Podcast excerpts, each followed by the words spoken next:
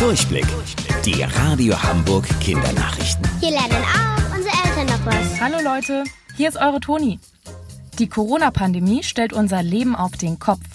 Eine Pandemie ist eine Krankheit, die sich auf der ganzen Welt ausbreitet.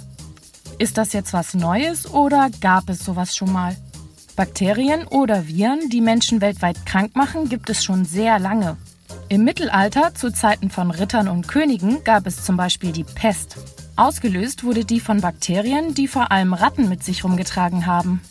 Die wurden dann von einem Floh gebissen und der hatte die dann auch. Flöhe waren damals ganz normal.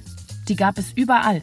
Also konnten die dann auch wieder Menschen beißen und sie dadurch krank machen. Sehr viele Menschen sind daran gestorben. Die Wissenschaft war im Mittelalter aber überhaupt noch gar nicht so weit wie heute.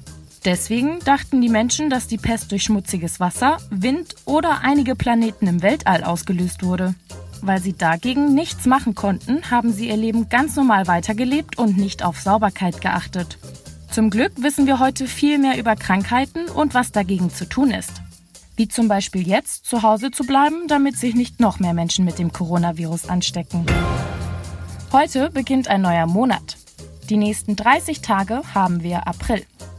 Aber hatte der März nicht einen Tag mehr? Warum ist das so? Das Wort Monat kommt vom Mond. Der braucht nämlich einen ganzen Monat, um die Erde zu umkreisen. Zwölf Monate ergeben ein Jahr. Das hat 365 Tage. Ungefähr so lange braucht die Sonne, um einmal um unsere Erde zu fliegen. Die alten Römer haben sich mit dem Wissen damals einen Kalender ausgedacht. Das ist übrigens der, den wir auch heute noch haben.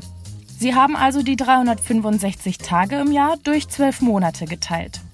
Dabei kam aber eine krumme Zahl raus, nämlich 30 Tage und ein halber. Weil es aber keine halben Tage gibt, haben sie einfach beschlossen, dass die Monate abwechselnd unterschiedlich lang sind. Wie viele Tage das immer sind, könnt ihr euch auch ganz leicht merken. Macht dafür eine Faust. Ein Handknöchel, das ist dieser Hubbel, den ihr seht, steht für einen langen Monat mit 31 Tagen die Mulde zwischen zwei Knöcheln für einen kurzen. Ihr fangt also bei Januar an und wechselt beim Zählen einfach immer zwischen Hubbel und dem Platz dazwischen. Wusstet ihr eigentlich schon? Angeberwissen. In Afrika gibt es einen Leberwurstbaum. Da hängen aber keine echten dran. Die Früchte, die an dem Baum wachsen, sehen einfach nur total danach aus. Bis später. Eure Toni.